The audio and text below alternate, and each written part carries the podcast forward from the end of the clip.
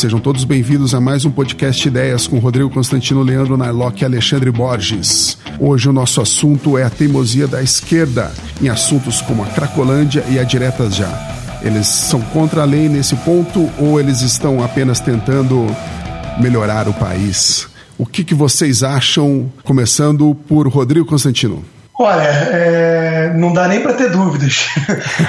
Essa extrema esquerda, infelizmente, vem lutando contra o Brasil aí há anos, há décadas, desde sempre, né? E, e a hipocrisia de suas bandeiras, a seletividade, é, é, posicionamento a favor ou contra, dependendo de quem é o alvo, tudo isso deixa muito claro, explicita bastante que eles não estão preocupados com os pobres e minorias e, e todas essas, essas abstrações né, para eles, o povo, que eles tratam como mascotes de suas causas. Eu acho até um, uma prova de insensibilidade atroz, assim, uma coisa chocante, é, essa história da Cracolândia, porque eles não ligam para as pessoas é, se viciando, destruindo suas vidas a céu aberto na frente de todo mundo, né, transformando um lugar público é, numa zumbilândia, é, num lugar de tráfico e tudo permitido, né, como se não existisse lei, como você disse, mas além de tudo, para essas pessoas que estão destruindo suas vidas. Né? Então, eles chamam de usuário, começam os eufemismos todos para atacar a especulação imobiliária, para atacar, no fundo, quem? O prefeito João Dória, né, que é o alvo deles do momento. Então, é, me parece assim uma coisa realmente desumana essas pessoas não estarem preocupadas com o próximo, com o sujeito ali é, de carne e osso, com a, a, pessoa concreta e transformar todo mundo em peão nesse tabuleiro de xadrez de poder, que é a única coisa que lhes interessa. Então eu estou realmente assim muito incomodado, não, não posso dizer que estou surpreso. Eu sei que a esquerda e essa extrema esquerda vem agindo dessa forma há muito tempo. Mas é, é, a história da Cracolândia realmente virar defesa, é, virar defensor de, de, de Cracolândia, de Zumbilândia, para atacar um prefeito de oposição, isso é uma coisa realmente que eu acho que eles chegaram talvez no fundo do poço. Leandro Narlock, você que mora em São Paulo, o que, que você pode nos dizer? É, bom, olha só, é, eu, eu, já fiz muitas, muitas reportagens quando trabalhei em jornal de cidades aqui em São Paulo sobre a, sobre a Cracolândia. E quer dizer, e é engraçado, eu concordo com o que o Constantino disse, a, a indignação seletiva que acontece né, nesse caso. Talvez se fosse outro prefeito, ou até achariam ruim, mas não se pronunciariam, ficariam quietas, pensando, poxa, o problema é difícil mesmo. Uh, choveu especialista, como diz o Flávio Morgenstern, toda hora que eu ouço a palavra especialista, vem um cheiro de maconha assim no ar. uh, choveu especialista dizendo que não, que o problema é, é um problema de miséria, é um problema social, é um problema de saúde pública então é preciso, na verdade, é, se concentrar na renda dos craqueiros. Eles esqueceram que todas essas dicas desses especialistas foram seguidas pelo Haddad. O programa do Haddad foi um fracasso total. A gente tem reportagens sobre isso. Ele deu salário aos craqueiros para eles fazerem varreção das ruas, para cuidarem da região, pagou hotéis para as pessoas. E o que aconteceu foi simplesmente que as pessoas não iam trabalhar, pegavam dinheiro para usar crack, entendeu?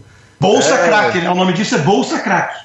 É, bolsa crack da Haddad. Tem a história dos hotéis, tem reportagens sobre esses hotéis que viraram assim. As pessoas tiravam parede até para vender o tijolo para trocar por crack. Ficou uma, uma, uma locação interna da Zumbilândia, né? Eu lembrei de um texto do, do Theodore Dalrymple, né, o psiquiatra, o grande psiquiatra inglês que ficou 20 anos cuidando de prisioneiros, de viciados de, de zonas pobres de Londres e tal, da, da Inglaterra. E ele fala o seguinte: olha, o melhor, a melhor política contra o vício que já existiu, o melhor terapeuta que já existiu foi o Mao Tse Tung. Porque é claro que ele não está defendendo o mal, mas ele fala porque o Mao, quando começou a ter muito viciado em ópio na China, ele simplesmente falou: quem tiver usando ópio vai morrer. E segundo o Theodore Dalrymple, em, 20, em, em um mês, dois meses, 20 milhões de pessoas pararam de usar. É, de usar ópio e abordagem um incentivo. É, a abordagem humana do Mao Tse Tung.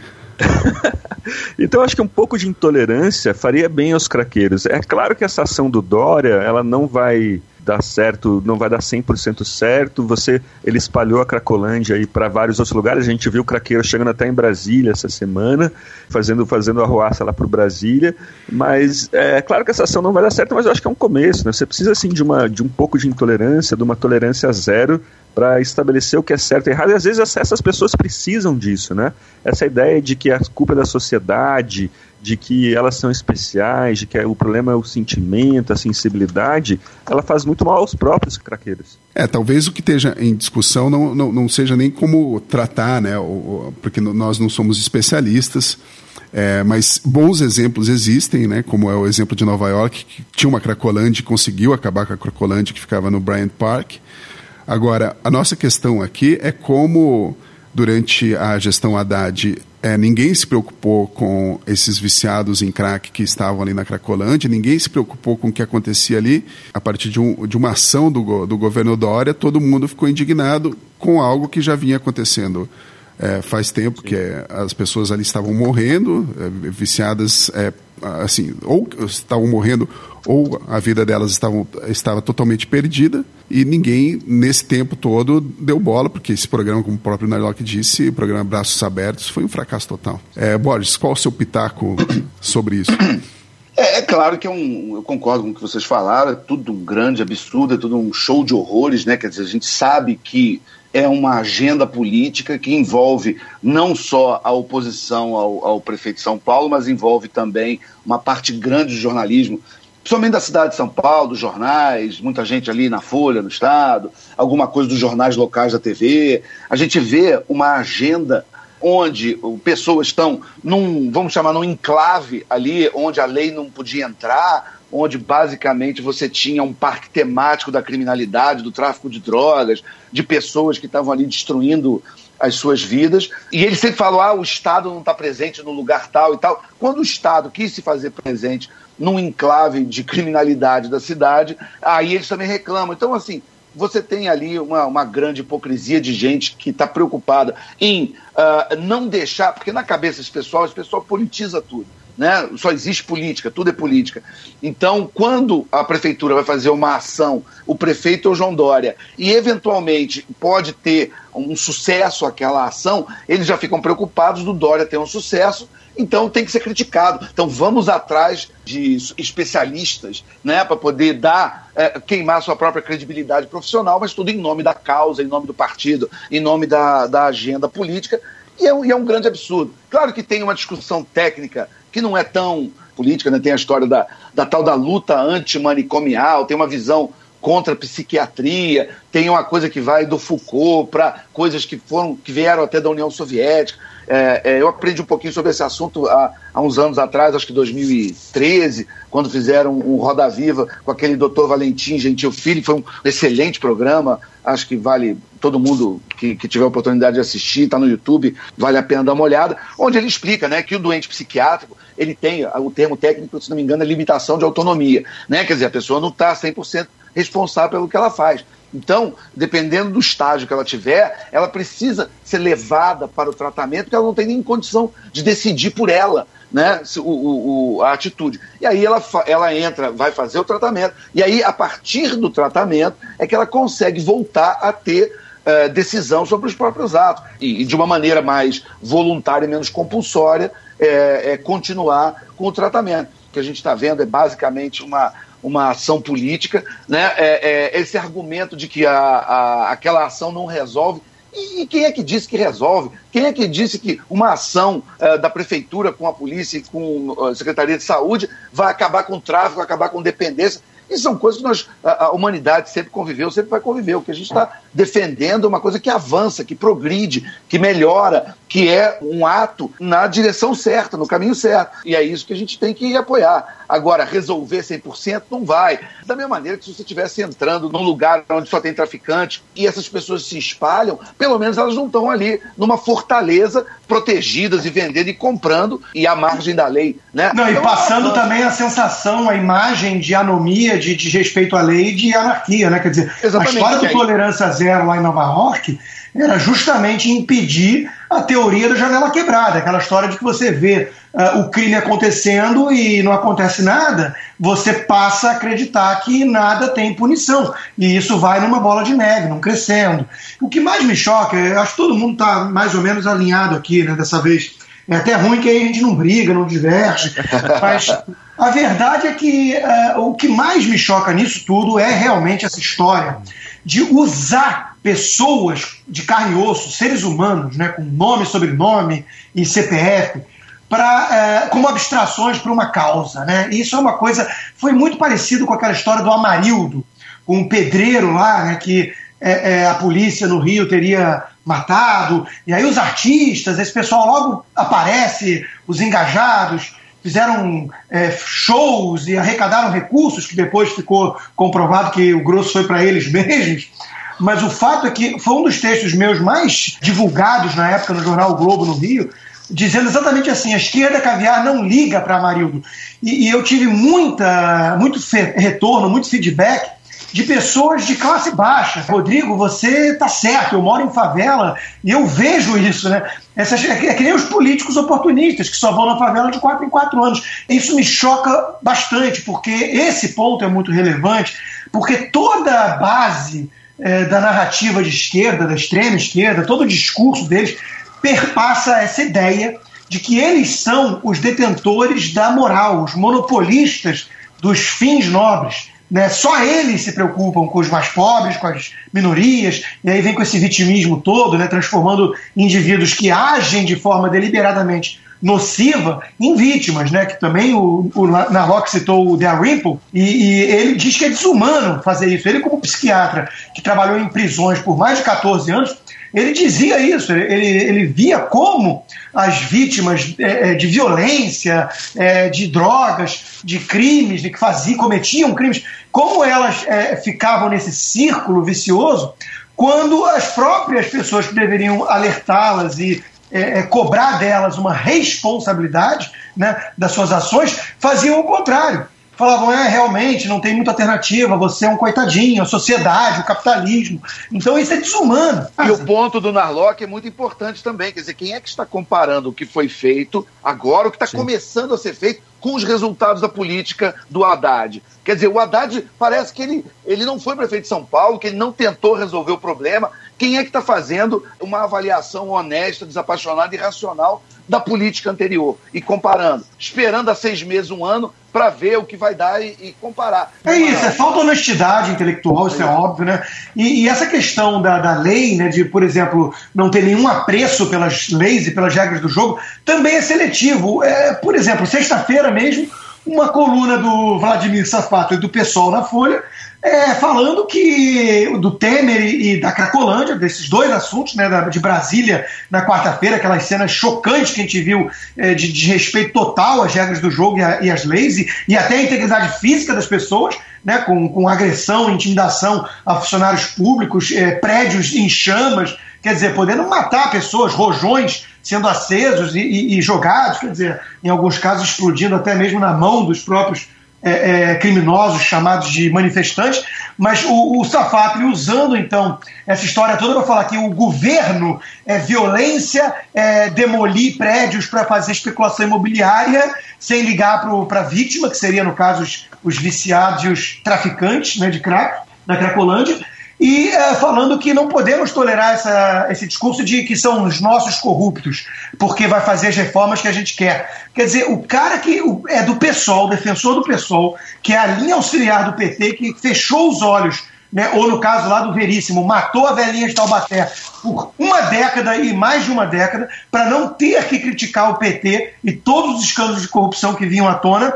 Esse cara falando agora em princípios contra a corrupção que não podemos defender o nosso corrupto. É muita cara de pau. Então, essa seletividade, essa canalice, essa hipocrisia, é isso que as pessoas cansaram, porque hoje em dia tem internet, tem rede social, você esfrega na cara do cara que ele disse o contrário ontem, né? E ele, ele não liga, ele mantém aquela famosa poker face, né? Aquela cara de paisagem de quem não é, não é com ele, né? São sonsos. Então, é, tá ficando evidente para todo mundo que eles não ligam e isso é importante frisar, na minha opinião, eles não ligam para as minorias, eles não ligam para o pobre, eles não ligam para o coitado que está destruindo sua vida com uma droga violentíssima, né, que vicia muito. Eles não ligam para nada disso, eles ligam para a narrativa deles, para o poder, ou em alguns casos para essa sensação, para o que a gente chama de feel good sensation, para essa sensação de superioridade moral que abraçar a causa que eles abraçam é, dá, é, fornece a eles. É a droga deles, é o ópio dos intelectuais.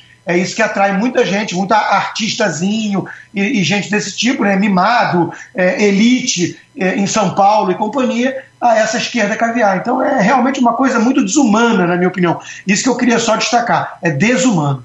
Agora, o que a gente também viu nessa semana, além desse desrespeito, um desrespeito pela lei que foi cumprida em São Paulo, né, porque aquilo lá não pode acontecer, foi em Brasília essa tentativa de impor a, a ideia da, das diretas já. Isso também está fora da lei. É, Borges, o que, que, a gente pode deduzir disso daí? Que a, a esquerda quer mais democracia ou menos democracia?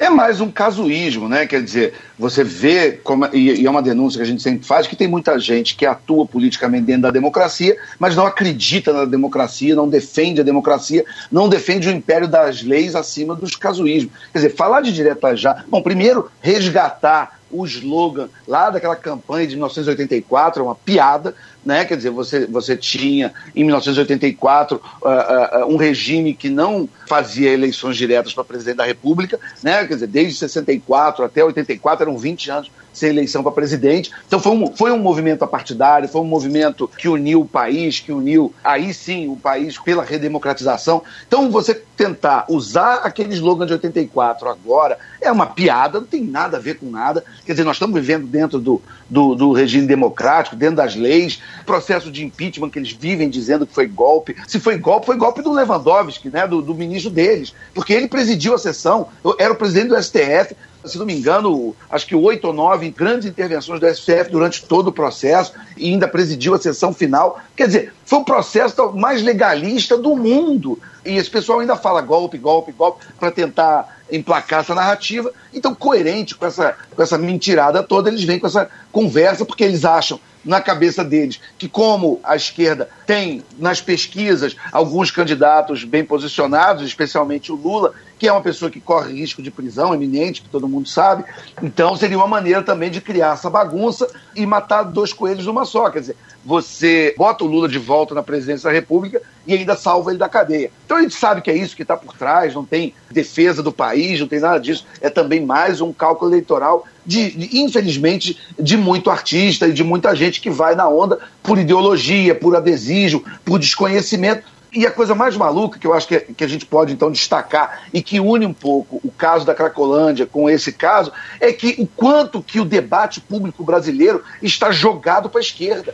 Né? Quer dizer, a gente está tão na esquerda que políticos como o João Dória ou como o Michel Temer, que sob qualquer qualquer análise, você, você não tem como colocar qualquer um dos dois dentro da direita, eles estão no máximo ali no centro. O Temer, então, nem dá para botar ideologia no Temer, né? Quer dizer, o cara presidente do PMDB, o cara que foi duas vezes o, o vice-presidente da chapa da Dilma, e você querer associar ele ao governo dele à direita, é uma piada, né? Mas no Brasil, se você não é extrema esquerda bolivariana, se, se você é 5% menos esquerdista que o pessoal, que o PT, você já é chamado de direita. O que me preocupa também é, é o quanto que o debate público, como o debate está tão, mas tão longe uh, do que seria o centro, o que seria até a opinião mainstream da, da população brasileira. Então, pois é, é sobre esse ato de Brasília, eu acho que é, aquilo ali não foi um protesto, foi um, foi um ato deliberado por políticos. Assim, eu consigo imaginar uma ligação telefônica ou uma instrução dizendo é, leva uns caras lá, a gente precisa quebrar alguma coisa, bota fogo naquele negócio. Provavelmente bancado com dinheiro de imposto sindical, e é evidente que era para aumentar a tensão em Brasília, né, para aumentar ali a pressão contra o Temer. Isso precisa de investigação mesmo, né, não é eu acho que não é só uma molecagem daqueles garotos ali, um acabou perdendo a mão com o rojão, mas tem, tem, tem uma coisa organizada, é meio que um crime organizado aquilo ali, né? Tem, tem sindicato por trás e tal, tem, tem, tem, tem, político, tem, tem gente do Congresso que já sabia que aquilo ia acontecer, eu aposto. É, Na dizer... você tá tão conservador hoje, tô adorando. Tô adorando. Tá adorando? Ô, estamos aí. Darlock conserva, eu acredito. Tamo junto. É a convivência. Não. Só, só. Tô adorando, tô elogiando. Tô elogiando. Ou, ou é convivência ou horário, né? de manhã, fazer uma pesquisa de manhã, as pessoas se tornam mais conservadoras, né? Quando, quando acorda muito é. cedo. Só para deixar claro aos ouvintes, a gente está fazendo esse programa sexta-feira, às oito da manhã. Se fosse lá pelas seis da tarde, eu já estaria mais bicho grilo. Se fosse à noite, estava soltando a franga já.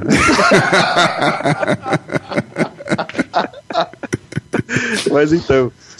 É isso, e quer dizer, e aí, como vocês falaram, na interpretação disso, eu vi uns imbecis na internet falando, não, é a Revolução Francesa acontecendo no Brasil. Bom, Gente. só cuidado que só cuidado que depois veio o Napoleão para botar a ordem na casa, né? Então.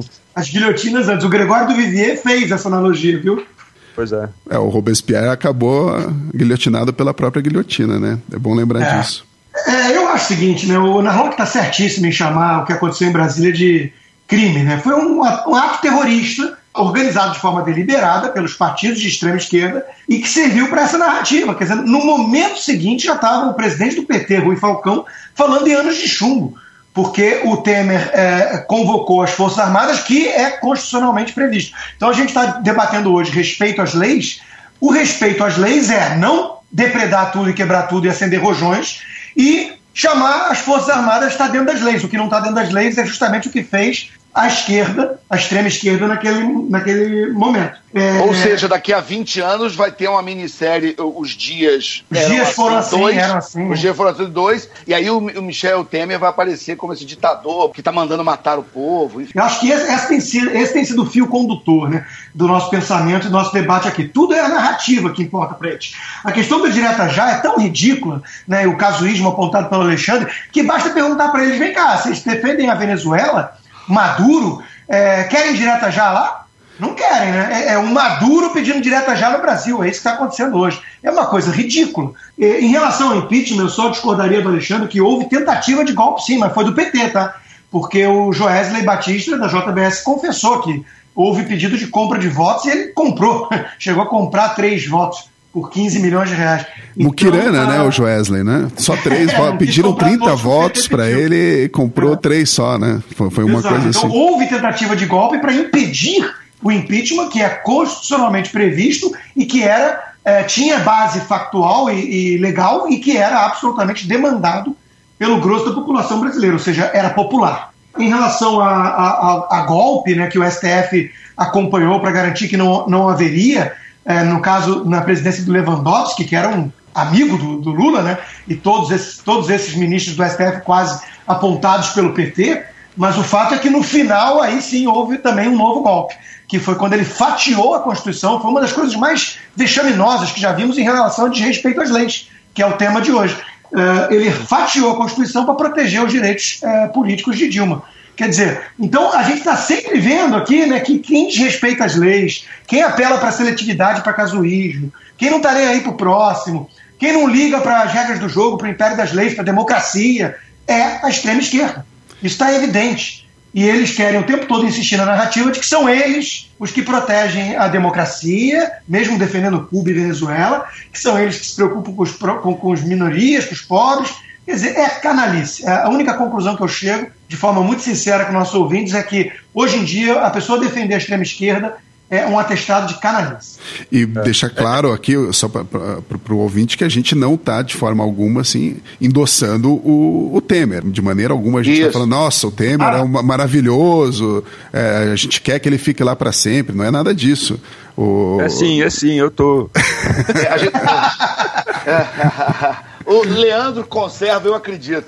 Na verdade, a gente está querendo bater nessa tecla do, do império das leis, né? do respeito às instituições. Quanto mais extremo, menos compromisso com a verdade factual e com as leis, e, com, e mais compromisso com a narrativa e, e, empurrar uma agenda ideológica. Por isso que é uma coisa que eu sempre brinco, que eu falo, os Estados Unidos, do, no Império das Leis, era o país do Thomas Jefferson. Nós somos o país do Jefferson Monteiro, né? do, do da Dilma Bolada, né? Do, da narrativa, paga com dinheiro público, entendeu? Então, eu acho que o Brasil, quanto, quanto mais Thomas Jefferson e menos Jefferson Monteiro, mais a gente poderia avançar. Mas essa são, a gente está falando de, tanto no caso da Cracolândia, como no caso de golpe, quanto no caso de direta já, infelizmente é o nosso lado é, menos Thomas Jefferson, o nosso lado mais Jefferson Monteiro. Né?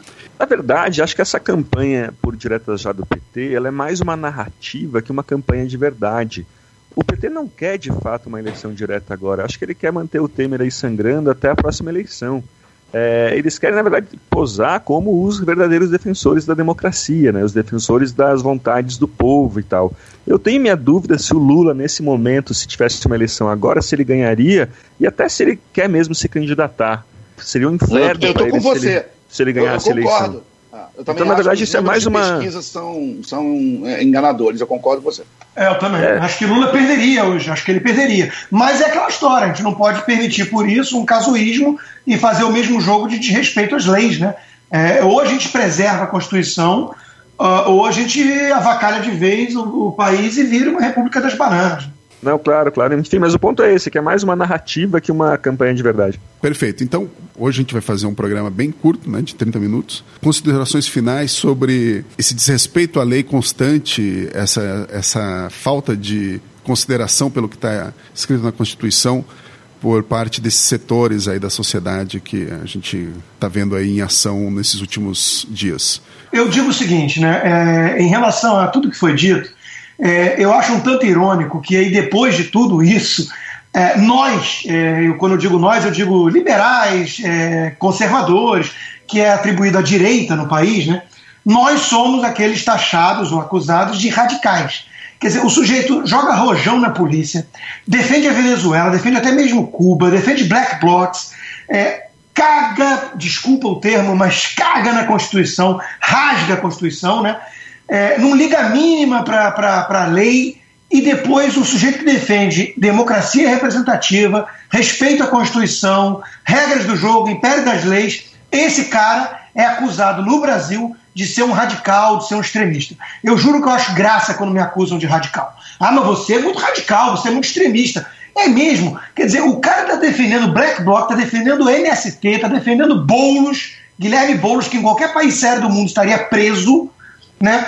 É, ou faz um post engraçadinho, como fez o, o Gregório do Vivier, é, incitando a violência com base na Revolução Francesa e, e até Martin Luther King, o, o, sujeito conseguiu citar, né, um cara que defendia a resistência pacífica, mas ele não estudou história, é ignorante, a gente dá um desconto. Mas depois de tudo isso, a gente se acusar de radical, isso é uma coisa que, que realmente me, me, me, me soa muito irônico. Então, esse monopólio das virtudes, essa defesa que eles fazem, de que só eles se preocupam com o próximo, com, os, com as minorias, com a democracia, isso é que eu acho que precisa ser derrubado. Isso é que eu acho que a gente precisa o tempo todo bater nessa tecla para deixar isso claro. Quer dizer, eles são os defensores da tolerância do amor e a direita é que propaga o ódio. Mas são eles que vão lá com aquela violência toda depredar tudo em Brasília, como nós vimos, com, com sangue nos olhos, com, com ódio. São eles que até mesmo justificam o terrorismo islâmico, sempre com um, um discurso de vitimismo, né, é, como, como se o terrorista fosse uma vítima da sociedade e, e o próprio terror fosse resultado das desigualdades sociais. Quer dizer, a gente tem que deixar claro que quem tem ódio nos corações, que quem é violento, de quem é radical e extremista, são esse, é, é, é esse povo aí, essa turma de extrema esquerda. Nós queremos respeito às leis, às regras do jogo, debate civilizado e democracia representativa como está previsto na Constituição. É isso. Borges? Eu queria, não, é rapidamente, até para deixar o, o, o, Narlock fechar o programa, que acho que ele merece.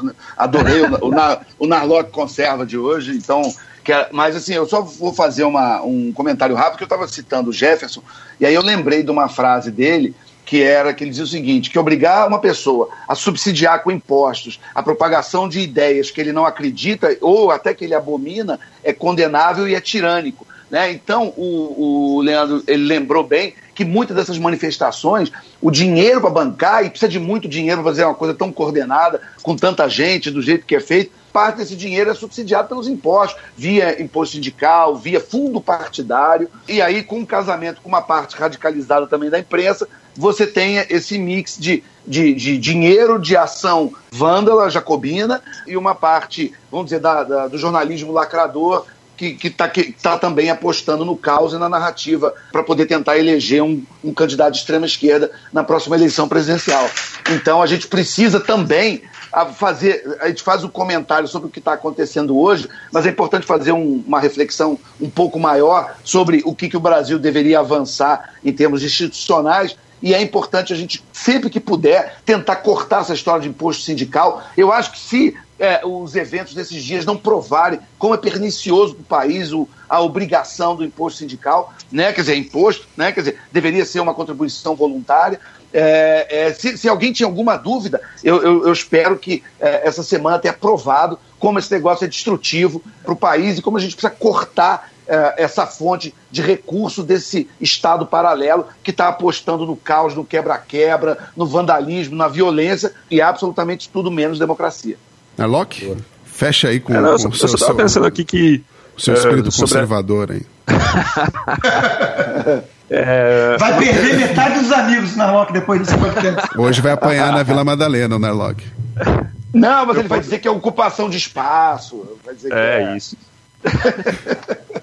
É o seguinte, o, o, na verdade isso é um pouco mais fundo, né? Essa, essa seletividade em relação ao respeito às leis. Na verdade, ideologias, às vezes, quando as pessoas se apaixonam demais por ideologias, leis e instituições em geral são as primeiras coisas que elas ignoram, né? Ignoram com uma facilidade enorme. O, o problema de instituições é que elas são sempre escritas na areia, né? Se vier uma onda ideológica muito forte, eles, eles ressignificam isso. Eu nunca me esqueço de um professor de direito constitucional do nazismo que falava: não, é, matar humanos é errado, mas os judeus eles não são humanos, a gente não pode considerar os judeus humanos, então matar judeus tudo bem. Né? Quer dizer, você sempre consegue um jeito de, de, de esses revolucionários, essa paixão revolucionária, consegue sempre contornar a lei e, estabelecer suas, suas ideias malucas. Né? Então a gente tem que tomar sempre muito cuidado com isso. Ouvintes, esse foi mais um podcast Ideias. Vocês podem achar no iTunes ou no Android, procurando por Gazeta do Povo. Bem, foi um programa curto, por isso vai ficar um gostinho aí de quero mais para todo mundo. Então acompanhem a gente semana que vem. Obrigado à participação de Rodrigo Constantino, Leandro Narlock e Alexandre Borges. E até a próxima. Abraço. Até a próxima. Até a próxima.